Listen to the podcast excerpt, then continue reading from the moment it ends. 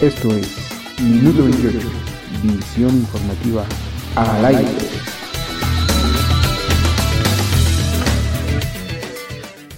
Buenas tardes amigos de Minuto 28 Radio, gracias por acompañarnos de nueva cuenta. Les saluda Rubén Martín a través de periodistasenunión.com.mx. Estamos con ustedes en este espacio informativo realizado por Minuto 28 Producciones con la colaboración de la revista Tu Opción, EIP, Periodistas en Unión y su red internacional de asociados, así como de la agencia Showhit en la información de espectáculos. Un saludo y agradecimiento a nuestro coordinador de producción, David Martín.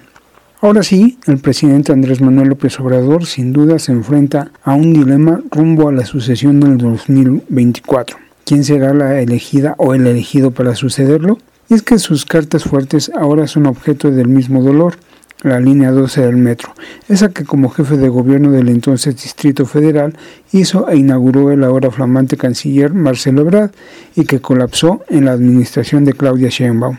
Este hecho despierta la esperanza a Ricardo Monreal, a quien se afirma López Obrador le había prometido la jefatura de gobierno de la Ciudad de México, pero que a la mera hora reculó en favor de la actual mandataria capitalina, deuda que finalmente podría ser bien pagada este 2024 y hasta con creces. Aunado a ello, el primer mandatario sigue protegiendo a dos dolores de cabeza, no solo para el gobierno, sino para la población en general. Por un lado está la directora de la que fuera la agencia informativa más importante de Latinoamérica, Notimex, me refiero a San Juana Martínez, y por el otro lado la directora del metro Florencia Serranía.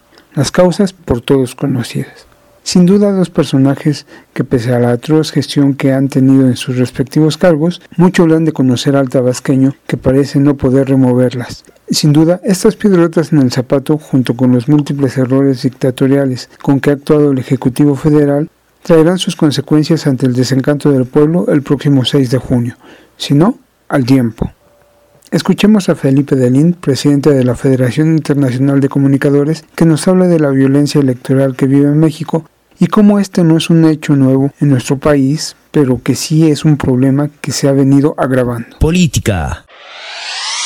Hola Rubén, muy buenas tardes. Saludos para ti, para tu equipo de producción, para periodistas en Unión Online y para nuestro querido público que semana a semana nos acompaña, nos ve y escucha el minuto 28, radio y TV, noticias por la plataforma digital a nivel mundial. Escúchanos también por Spotify. Nuestro tema de hoy, la violencia electoral en México.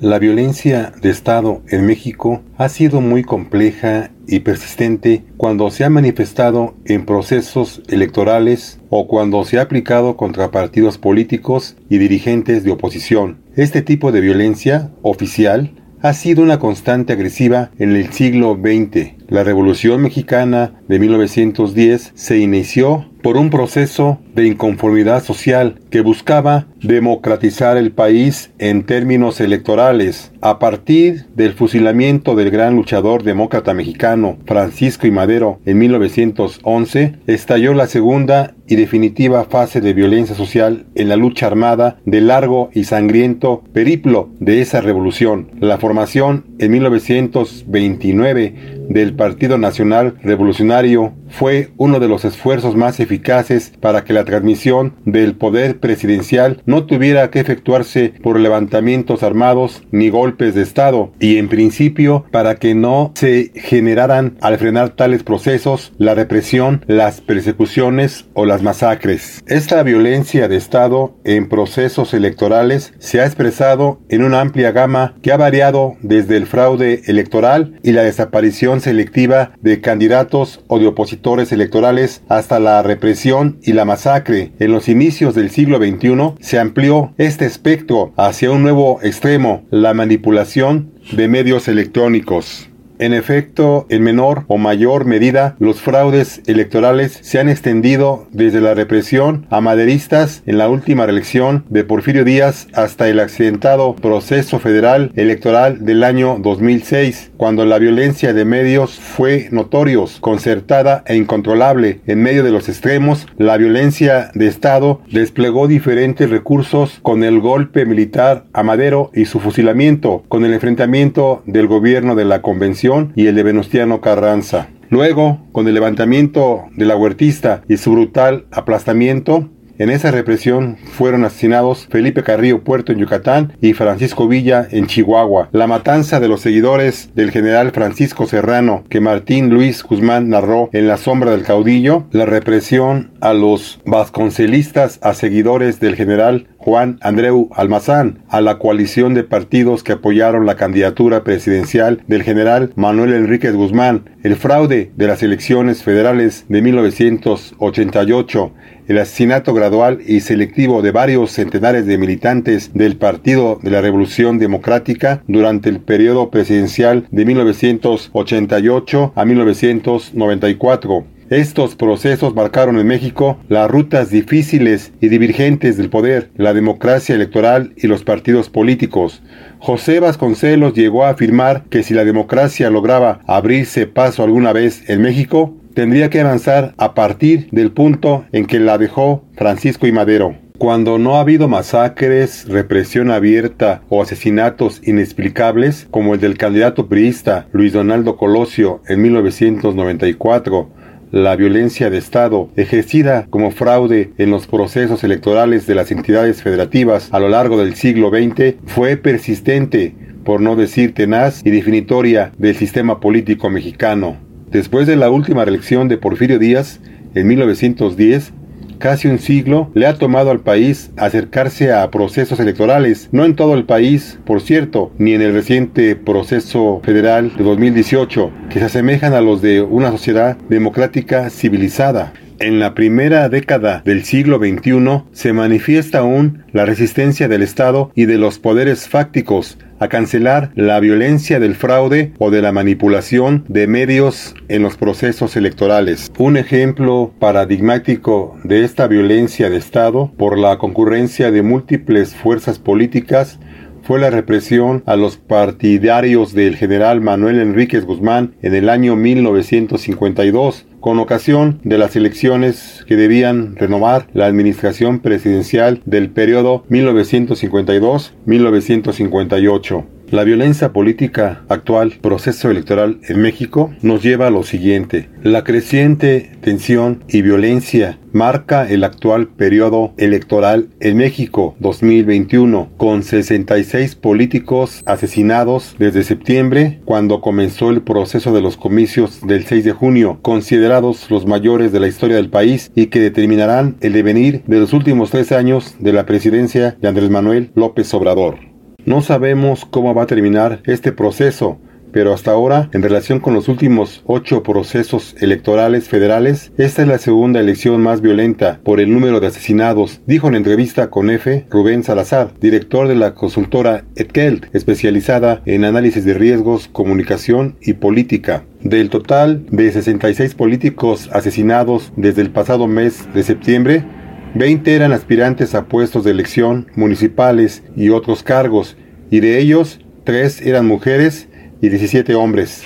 Ya se superó la elección intermedia de 2015 en la que fueron asesinados 62 políticos, 6 aspirantes y solo está por debajo de la de 2018 con 152 políticos asesinados de los cuales 48 eran aspirantes.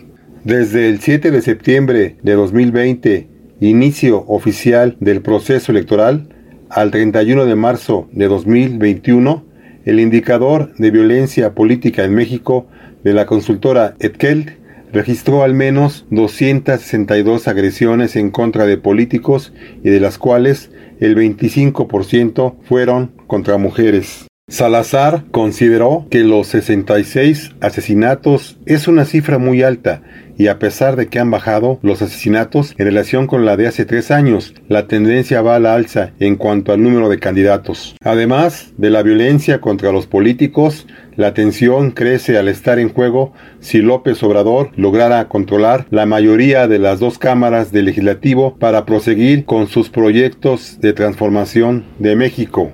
El día domingo 6 de junio, 94 millones de mexicanos están llamados a las urnas para elegir a los 500 diputados federales, 15 de 32 gobernadores, 30 congresos locales y 1900 ayuntamientos, en lo que se consideran las elecciones más grandes del país. Violencia en ascenso. Para el experto en procesos políticos por la Universidad Autónoma Metropolitana, Víctor Manuel Alarcón Holguín, la violencia política es un tema que ha venido en ascenso en México desde hace más de unos 10 años, afectando los procesos electorales. Destacó que un factor de riesgo a considerar es la presión a la que están sometidos los aspirantes y candidatos en estados del país donde el crimen organizado tiene presencia. Para el académico, el gobierno las autoridades y los propios partidos políticos deben ver la violencia electoral como un importante punto de atención y tal vez ofrecer protección a los candidatos durante la campaña. Desgraciadamente, la violencia política toma proporciones que deberían ser reconocidas y atendidas de manera más puntual y ser admitidas por autoridades como el Instituto Nacional Electoral, el Tribunal Electoral, los partidos políticos, y hasta por la Fiscalía General de la República. Todos deberían generar protocolos de atención efectiva para todos estos políticos que de alguna manera están en riesgo. También hay una afectación y muy específica en el tema de la violencia política por razones de género, que también se puede sumar a otros factores. La Secretaría de Seguridad y Protección Ciudadana ha presentado un plan de protección de candidatos que tiene como objetivo evitar amenazas, agresiones o intimidaciones contra los aspirantes. Para los especialistas, este plan de protección es una buena intención, pero aparece a destiempo, mientras que la narrativa de López Obrador es equivocada. El presidente responsabiliza de todos los ataques y delitos al narcotráfico y al crimen organizado, aunque no se han determinado los móviles de ninguno de los 20 asesinatos de aspirantes. Dijo que de esa forma se envía un mensaje a grupos políticos o de intereses creados que en caso de atentar contra un opositor se va a culpar al narco y ese es un mensaje de impunidad. Opositores son el principal blanco en los atentados, ya que el 74% de los 66 políticos asesinados pertenecían a partidos opositores a gobiernos estatales.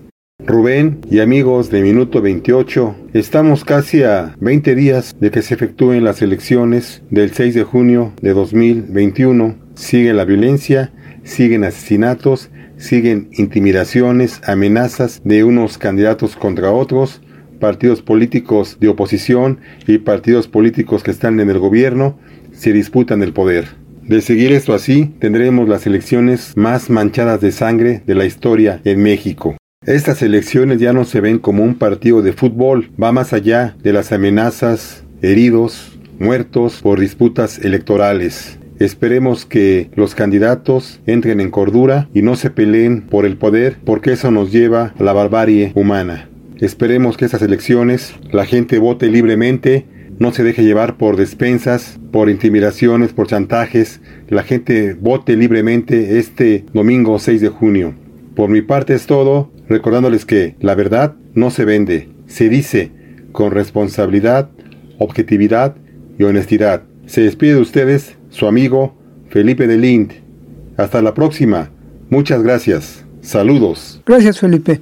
Y esta vez Ana Celia Montes nos da su opinión en torno a los conflictos que se suscitan actualmente entre Israel y la Franja de Gaza, mismos que ha dejado cientos de heridos y muertes entre la población civil, entre la cual ya se cuenta más de una decena de menores de edad víctimas fatales de este enfrentamiento que parece agravarse. Internacionales. Hola, qué gusto saludar a todos nuestros ciberradio escuchas de Minuto 28. Mi admiración, respeto y cariño a Rubén y a Periodistas en Unión en este programa que hoy dedico al pueblo palestino. Porque de todos los temas que hemos visto a lo largo de la semana y que sin duda siguen siendo de mucho interés y relevancia, desde mi punto de vista resalta el del conflicto bélico entre Palestina y, e Israel.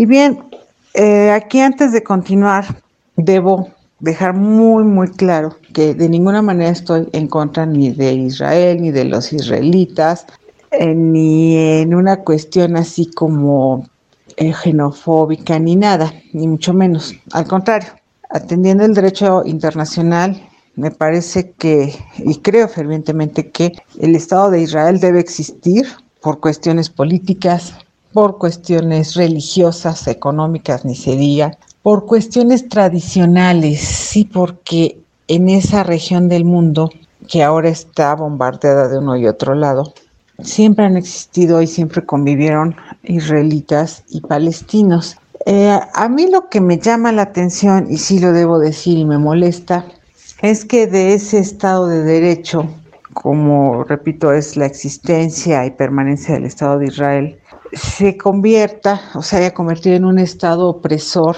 del pueblo palestino, un pueblo árabe, un pueblo musulmán que de los años 60, 67, para ser más concreta, después de la guerra de los seis días, entre la, bueno, entonces Liga Árabe, por restituir más presencia a estos lugares sagrados para los musulmanes. Bueno, Palestina ha visto su territorio cada vez, cada vez más achicado, más achicado, más achicado, hasta estar hoy en esa franja en la franja de Gaza, que hoy está siendo bombardeada. Y bueno, aquí muchos podrán decirme, ah, pero es que los palestinos empezaron a jamás, o sea, el, brazo bélico y terrorista súper violento, que tampoco están así, salvo fracciones que sí lo son, pues dispararon a Israel y pues Israel tuvo que responder y por eso, ¿no? E incluso todavía hoy la, la noticia última al respecto era que 10.000 palestinos estaban siendo desalojados de los territorios bombardeados y que Israel bombardeó directamente, además de este edificio en donde fallecieron 10 niños y otras construcciones donde hay niños, hay civiles que nada tienen que ver con el conflicto bélico, contradiciendo también todos estos acuerdos internacionales de cómo hay que hacer las guerras, porque para hacer guerras también hay reglas, ¿eh? Qué barbaridad, ¿no? Qué incongruencia, qué paradoja, pero bueno, sí las hay. E Israel las está violentando y no las está tomando en cuenta esas reglas y esos convenios internacionales para hacer guerras, atacando a civiles, atacando a menores de edad, incluso sea protección doblemente vulnerable. Y bueno, la última, repito, es la de el derrumbe por misiles, obviamente por proyectiles israelitas, al edificio que albergaba la agencia internacional APA y a la agencia Al Jazeera. evidentemente son noticiarios internacionales, bueno, también locales de la región, sobre todo Al Jazeera, pero APA. Y esto también ya tiene otros tintes, ¿no? Porque ya se ve como, bueno, desde mi punto de vista, una también eh, clara, así como revancha, ya no solamente en contra de los palestinos, así como el intento de aplastar, sino también de demostrar y, y pararse muy de frente a Israel, decir, Además, este, yo disparo y a donde yo quiera y contra yo quiera, contra quien yo quiera y afectando en mucho lo que es la libertad de expresión de los medios, pero también afectando el derecho al acceso a la información de todos los que queremos saber qué está sucediendo, ¿no? Y además, pero por supuesto, el que haya heridos civiles que, repito, no tienen nada que ver con el conflicto. Y que además este, también parece como una manera de, pues, de, demostrar todavía más ese, ese espíritu sionista, ¿no? Y lo tengo que decir, ese espíritu sionista en cuanto a querer ocupar Israel un territorio que seguramente hace milenios, sí, si yo no digo que no, claro que, que ahí estaba afincado el pueblo judío, pero de esos miles de años o siglos ahora, con una serie de tratados internacionales, acuerdos, etcétera, y además siendo público como durante años ha, ha sido aplastado, ha sido minimizado el pueblo palestino. Entonces también me plantea que ya Israel ya, ya no le interesa guardar las apariencias, por decirlo políticamente correcto. Entonces, eso pues ha levantado también muchas protestas, pero desgraciadamente, mm, y no es de ahorita, el Estado de Israel ha dado por, ha pasado por alto, ha preferido hacer de cuenta que no está enterado de todas estas advertencias de otras naciones, tanto de la región árabes como de la propia Organización de las Naciones Unidas de la ONU, pues para que eh, respete también el derecho a los palestinos a ser y estar en su propio territorio. Un territorio que se abrió en los años 40, 48 me parece, 48, 49, Sí, claro, claro, fue acuerdos también internacionales, mucho promovidos por Gran Bretaña. Sí, para que todos los judíos que estaban en Europa, víctimas de la guerra, etcétera, que no tenían así como un, un territorio fijo, bueno, llegaran allá. Sí, claro, pero también el pueblo palestino en ese entonces, pues amorosamente los recibió, y lo tengo que decir así, porque también fue como una muestra de esta hospitalidad musulmana que existe en el mundo árabe, que sí la hay, pero que desgraciadamente para nosotros los occidentales no, no queda muy claro, no quedan claros esos principios, ¿no? Y bueno, aquí, y repito, Israel está ya de plano plantado, así como que a ver quién puede más contra mí. Y se tenga que llevar a quien se tenga que llevar, porque no se trata tampoco de ojo por ojo ni diente por diente, pero por lo que yo veía de muertos civiles palestinos en función de los israelitas, pues creo que va, va el marcador, eh, va el marcador subiendo en cuanto a, los palestinos fallecidos, ¿no? Lo cual, claro, por supuesto, de ninguna manera debe ser, ni, ni es motivo de competencia, ni es motivo de regocijo, ni de sorpresa, ni de nada. Entonces, a mí también me indigna esta manera en que, estando ya en pleno siglo XXI, estamos pasando todavía esta cuestión de la pandemia por coronavirus. ¿Cómo es posible llegar a este tipo de cuestiones? Sobre todo también porque Israel así está pues como muy enojadito y por eso está como muy plantado en demostrar quién es quién, porque pues jamás este movimiento palestino logró con toda la super mega tecnología bélica israelita traspasar todos sus cinturones de seguridad y domos de hierro y acero y de lo que ustedes quieran y gusten. Y sí les dio, sí, claro, jamás empezó ¿no? el bombardeo. Pero es que este afán expansionista israelita me parece que ya, ya, ya, ya va más allá, porque eso de que los propios palestinos deban tener una especie de visa para poder pasar de una, de una de sus colonias, es decir, como si fuéramos aquí en la Ciudad de México, de, la, de una alcaldía a otra, pues también así, y ya no digo el caso de Jerusalén, que en el mundo árabe se le dice Shalim, porque pues ese es, mucho el punto de, de disputa, que Jerusalén, la ciudad sagrada, la ciudad de los milagros, para tres religiones monoteístas que son la cristiana, la judía y la musulmana, es punto de convergencia y ahorita se ve que es punto también de disputa, como lo, lo mencioné. Y, y más que para los cristianos, para los católicos, es para los judíos y los musulmanes. Por eso no es de extrañarse que si Israel se planta y plantea así como que va a hacer lo que quiere en pleno Ramadán, que es el mes sagrado para los musulmanes, es un mes de purificación espiritual y también del cuerpo. Algo que tal vez nosotros como occidentales, cristianos, católicos, no lo entendemos, no lo sabemos tampoco.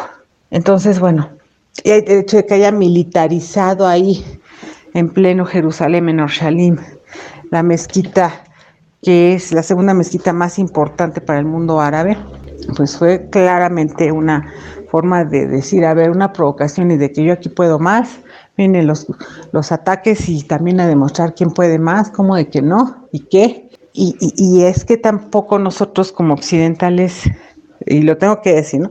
logramos luego entender así la mentalidad musulmana para el musulmán sí es de vital importancia religiosa y simbólica, pues que una mezquita en donde van a orar, pues esté ocupada por otra y agandallada eh, por otra religión, así. Y repito, pues si nosotros nos acordamos de todas estas películas documentales y demás en que pobrecitos judíos que debían llevar una estrella de David y que les pateaban sus negocios y sí, sí, yo no digo que no, no haya sido, es condenable en la historia, en la memoria, la historia de la humanidad. Pero, como repito, el hecho de que los palestinos tengan que, deban tener una especie de visa para pasar a su propio lugar de rezo, para ir a rezar a la mezquita y para pasar de una de un barrio a otro palestino, porque como atraviesan ahí algún este calle eh, bueno israelita, pues, pues entonces digo cuál es la diferencia, ¿no? ¿Cuál es la diferencia? Entonces no puede ser posible esto. Entonces yo por eso deseaba y deseo seguir y expresar mi solidaridad con el pueblo palestino además de, elemental derecho internacional, eh, elemental visión de derechos humanos, también está el de toda esta cuestión, pues agandalla, ¿no? De la agandalle, porque incluso Israel también tiene control del agua y de la economía y de todo.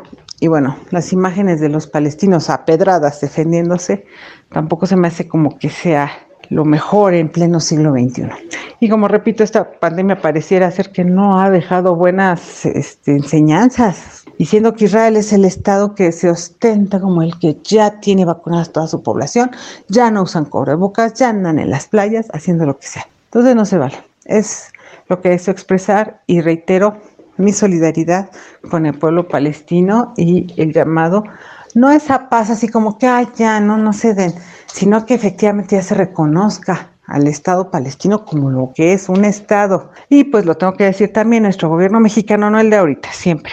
Siempre ha sido tibio al respecto, ¿eh? nunca ha expresado una postura clara de sí en favor de la creación del reconocimiento del Estado palestino. ¿eh? Siempre es así como que, ay, no, no a la guerra y que resuelvan pacíficamente. Bueno, con esta me despido. Gracias, saludos. Saludos, Ana. Los problemas que se suscitan en Colombia son el tema del reportaje que en esta ocasión presenta el equipo de la asociación radialistas.net y a través del cual nos abre el panorama desde el centro de los hechos de lo que ocurre en aquel país. Internacionales. La mañana he despertado y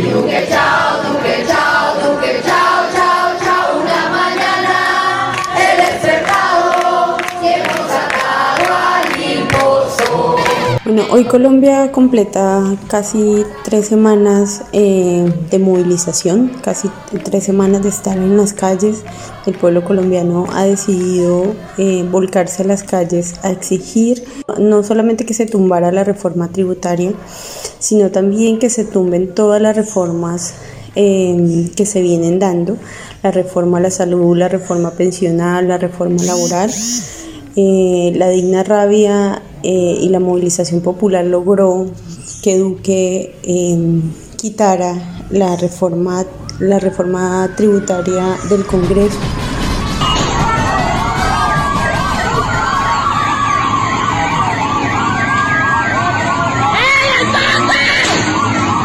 Sin embargo, vemos que eh, este gobierno se ha encargado de construir un bloque eh, excluyente que no tiene en cuenta las voces de las mayorías y además de eso, pues le ha dado un, un tratamiento militar a la protesta social, dejando eh, alrededor de 1.181 casos de violencia policial registrados. Creo que ha sido muy importante el registro que se han venido haciendo desde las organizaciones de la situación y del tema de la violencia policial. Em, también eh, estas jornadas de protesta han dejado 142 víctimas de violencia física por parte de la policía, 26 asesinatos, el asesinato o la masacre dada en Siloé, Cali y toda la represión que se dio eh, durante las diferentes protestas en el país. También ha generado 761 detenciones arbitrarias, desapariciones, Em, tenemos también 10 casos de violencia sexual que en estos momentos están registrados. Sabemos que los CAI de policía siempre han tenido esta práctica de la violencia sexual como arma de guerra contra las mujeres y se ha exacerbado aún más en la jornada de protesta contando con 10 casos documentados. Frente a esta situación, las diferentes organizaciones de Colombia, las organizaciones sociales y populares, solicitamos a la comunidad internacional mayor acompañamiento, mayor, mayor respaldo frente a todo lo que se viene dando. Eh, el gobierno de Iván Duque está dando un tratamiento dictatorial a la protesta social, está militarizando las ciudades. Eh, sabemos que la militarización de las, de las ciudades o de los territorios conlleva más violencia e invisibiliza totalmente lo que está pasando en las calles, los medios de comunicación eh, como RCN y Caracol, que sabemos que, pues, que están ligados al, al, a la línea de gobierno, no están informando sobre la situación que está pasando en Colombia. todos los días la gente se está movilizando, todos los días se están generando em, actos de, movilización y acción pública y los medios solo se encargan de, pues, de legitimar la protesta social. Entonces la exigencia eh, al gobierno pues que desmilitarice las ciudades, porque en estos momentos creo que es importante mencionarlo también, que las ciudades están teniendo un papel protagónico frente a este cambio pues que estamos exigiendo, este cambio de gobierno, un gobierno que se ha caracterizado por darle la espalda al pueblo, por darle la espalda a las exigencias de, la gente eh, y frente a eso pues eh, solicitamos mayor acompañamiento de la comunidad internacional y sobre todo visibilización de lo que está pasando a nivel internacional frente a la dictadura de Iván Duque.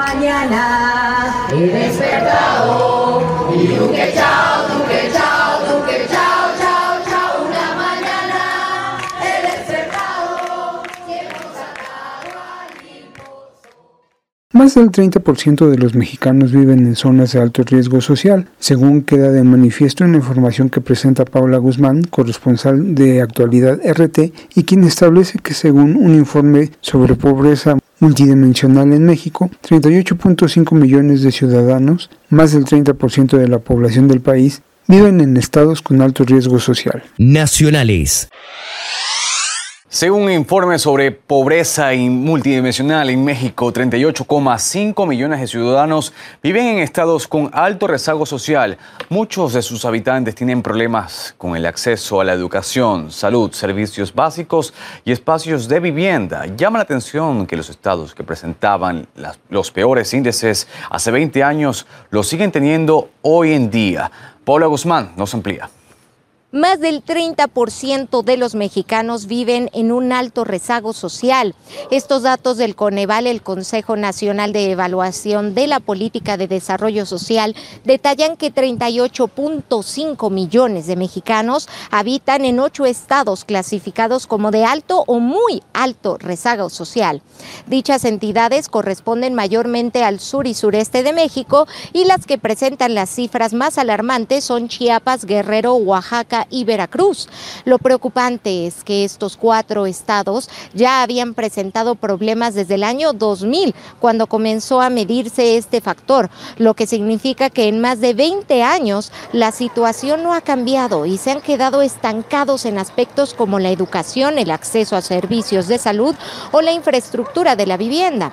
Por ejemplo, a nivel nacional, tres de cada 10 mexicanos de 15 años y más tienen la primaria incompleta.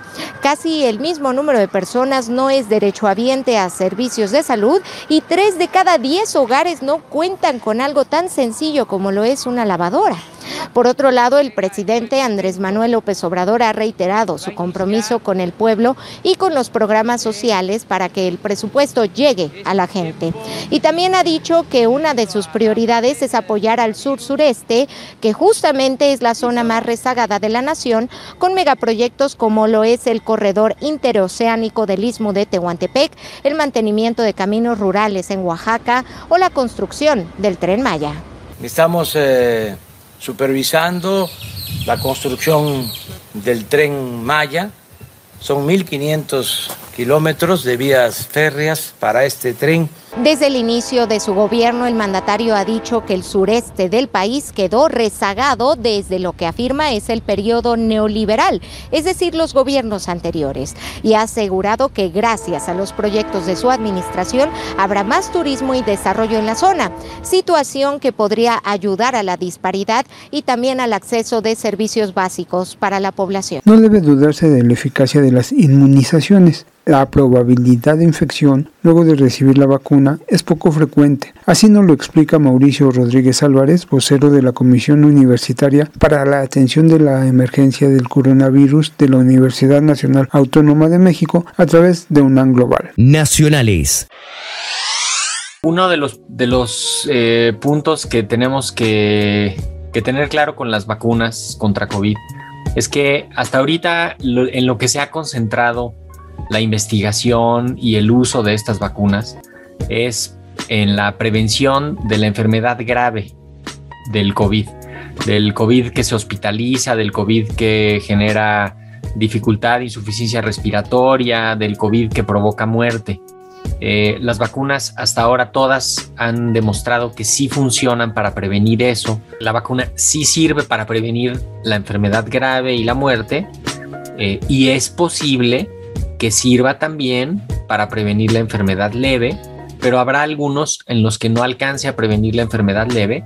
Sin embargo, pues cruzarán como eso, como una enfermedad leve, sin secuelas, sin complicaciones, que, que va a hacer que todo sea más, más llevadero.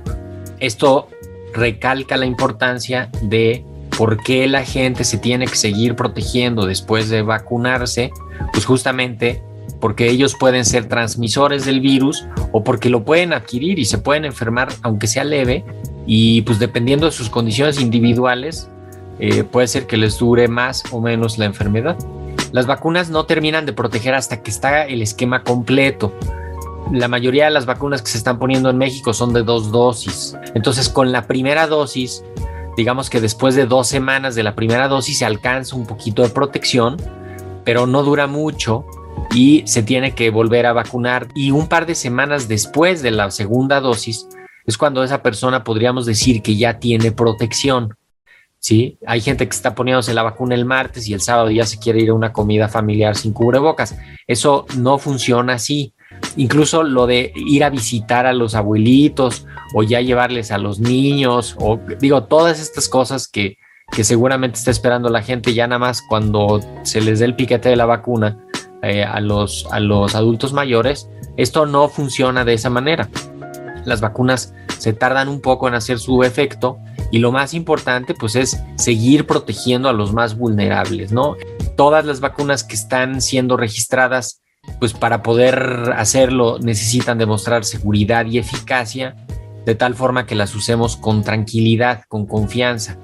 Son productos seguros, son productos efectivos, son productos de calidad y lo más importante, son productos necesarios que, nos van a ayudar a que la, epidemia no siga golpeando tan fuerte con, enfermedad y muerte, con hospitalizaciones y con, con complicaciones. Entonces, la mejor vacuna de todas las que tenemos, pues es la que se alcanza a poner y la que se pone en tiempo y forma. Ahora vamos con nuestra asesora fiscal, la contadora Flor Rasgado Romero, y los temas fiscales de la semana. Nacionales.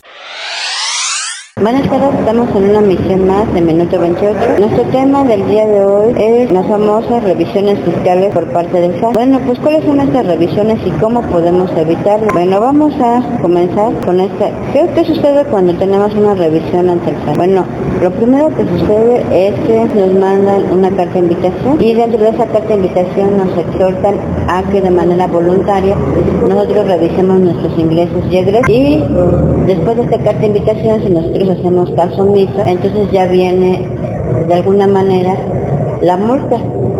Esas multas pueden ir desde 7 mil hasta 24 mil pesos. Pero, ¿por qué se generan estas multas? Bueno, dentro de las facultades de comprobación establecidas en el artículo 42 del Código Fiscal de la Federación, vigente específicamente en su fracción 9, se establece las revisiones electrónicas por lo que en este artículo voy a dar a conocer el proceso de dichas revisiones del SAT, junto con un ejemplo de cómo conciliar los ingresos que cuentan con CFDI y los otros conceptos que se integran los ingresos nominales a declarar. En el, en el artículo 42 de la Ley de Impuestos sobre la Renta, nos dice que las autoridades fiscales, a fin de comprobar que los contribuyentes, los responsables solidarios, los terceros con ellos relacionados, o los asesores fiscales han cumplido con las disposiciones fiscales de aduaneras y en su caso determinar las contribuciones omitidas a los créditos fiscales, así como comprobar la Comisión de Delitos Fiscales y para proporcionar información a obras o autoridades fiscales estarán facultadas para practicar revisiones electrónicas a los contribuyentes, responsables solidarios o terceros con ellos relacionados, basándose en el análisis de la información y documentación que obra en poder de la autoridad sobre uno o más rubros o conceptos específicos de una o más contribuciones. De acuerdo con el SAT, hay dentro de la página del SAT encontramos la fiscalización electrónica. Ahí dice que son procesos de auditoría que consisten en revisar conceptos o rubros específicos o a través de medios electrónicos desde la notificación hasta la conciliación. ¿Quiénes lo presentan? Personas físicas y morales a requerimiento de la autoridad de forma electrónica. ¿Cuándo se presentan? Cuando se notifica también la resolución provisional y la preliquidación de manera electrónica. ¿Cuál es el fundamento legal? Bueno, el artículo 58 y 58b del Código Fiscal de la Federación. Pero también tenemos qué opina la PRODECOM al respecto de esto. Bueno, la revisión electrónica es una facultad de las autoridades fiscales que se encuentra prevista en el artículo 42, fracción 9 del Código Fiscal de la Federación y cuyo procedimiento está regulado en el artículo 53b de dicho código. Este procedimiento consiste en el empleo de los sistemas electrónicos de almacenamiento y procesamiento de datos con los que las autoridades fiscales le permiten mediante el cruce de información identificar los hechos u omisiones que pudieran entrañar un incumplimiento de las disposiciones fiscales y en su caso emitir una liquidación de las contribuciones omitidas a efecto de que determinen la cantidad líquida en el monto de las contribuciones omitidas. Bueno, nos referimos básicamente a que nosotros, el SAT nos puede revisar de manera ya sea electrónica o de manera físicamente. Ahorita las revisiones, pues por el efecto de la pandemia, son de manera electrónica. Entonces puede ser que nos revisen todos nuestros estados financieros o un rubro específico, como por ejemplo por rubro se quiere entender una cosa en específico. En ese caso pueden ser los pagos provisionales, pueden ser nuestros gastos, pueden ser nuestros ingresos. Las revisiones electrónicas se pueden dar principalmente por falta de cumplimiento a las obligaciones fiscales por discrepancia en los ingresos declarados respecto a los FDI emitidos, deducciones autorizadas, declaradas de más, cruce de información con terceros, entre otros. El proceso de la revisión electrónica por parte del SAT está establecido en el, artículo 53 del Código Fiscal de la Federación. Aquí dice que con base en la información y documentación que obra en su poder, las autoridades fiscales darán a conocer los hechos que deriven en la omisión de contribuciones y aprovechamientos o en la comisión de otras irregularidades a través de la resolución provisional a la cual en su caso se le podrá acompañar un oficio de preliquidación cuando los hechos consignados sugiere el pago de algún crédito fiscal. Bueno, hay, de todo esto hay una aceptación.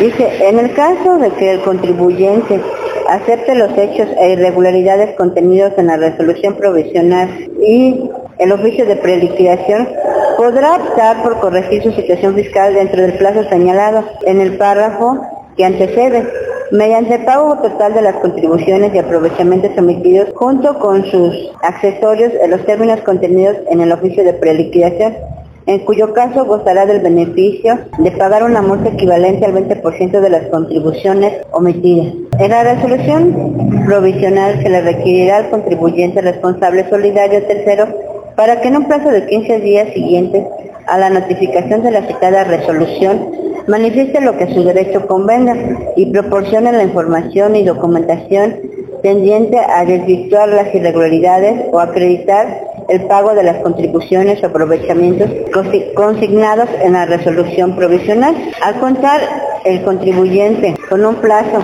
de 15 días para estas irregularidades y aportar las pruebas correspondientes, es necesario que desde la determinación de los impuestos se cuenten con el amarre de los ingresos, retenciones y deducciones correspondientes al periodo que nos está requiriendo el SAT, para que en este caso podamos salir pues bien librados de esta revisión. Bueno, pues por mi parte es todo, los invito a que me sigan escribiendo. Recordemos que la declaración anual de personas físicas en todos sus regímenes diferentes que vence el 31 de mayo. Todavía estamos a tiempo de poderla consultar y checar. Les dejo mi correo florralgadoromero.com y mi teléfono es el 55 64 50 79 92 para que me escriban cualquier duda. Gracias y que tengan una excelente tarde. Gracias, contadora. Como siempre, nuestro agradecimiento por acompañarnos cada semana aquí en Minuto 28, Visión Informativa al Aire. Los invitamos a seguirnos en nuestras redes sociales y a que nos escuchen el próximo lunes a través de Periodistas en Unión, una estación dirigida por la licenciada Angélica Ortiz. También encuentren nuestros podcasts en las multiplataformas Spotify, Anchor y Deezer, entre otros. Gracias a David Martín, coordinador de producción, y a todo el equipo que hace posible esta emisión. Principalmente, muchas, muchas gracias a ustedes por seguirnos. Recuerden que aún debemos cuidarnos ya que la pandemia no ha terminado. Mi nombre es Rubén Martín.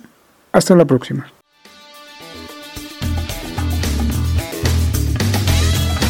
Esto es Minuto 28, visión informativa al aire.